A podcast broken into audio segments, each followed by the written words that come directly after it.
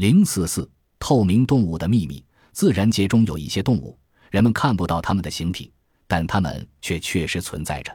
这类动物就是隐形动物。最常见的隐形动物，水族中的有剑虫、玻璃鱼、透明虾、面条鱼、海蜇、乌贼等，多是无色素的隐形动物。陆栖动物也有一些隐形的，如南美洲的蛇眼蝴蝶，它的双翅像两扇玻璃窗子一样。飞舞时几乎看不到它的体型，还有一些隐形动物，其身体只有一部分透明，其他部分却不透明。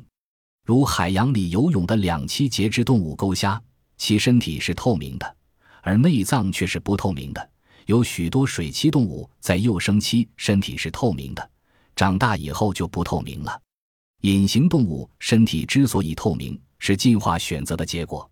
透明是为了逃避捕食者。是一种自我保护。透明动物只要保护其细胞活性，保持其身体组织的活性，便能保带其透明度。透明动物一旦死去，其透明度就完全丧失。用脚饮水的牛，人们都知道牛是用嘴饮水的。然而，非洲有一种名叫菲罗隆多特的牛，居然不用嘴，而用四只脚饮水。这种牛四肢结构不同于一般的牛，即在肢腿部接近蹄处。其内部有自动吸水的气囊状结构，更使人惊奇的是，气囊状结构内有通道通向胃部。菲罗龙多特牛每次饮水时，只需走到水塘或河溪中，它的四肢气囊组织立即会起吸水作用，只需数分钟，它就能喝饱。由于这种牛以腿部吸水维持生命，所以四肢对于它特别重要。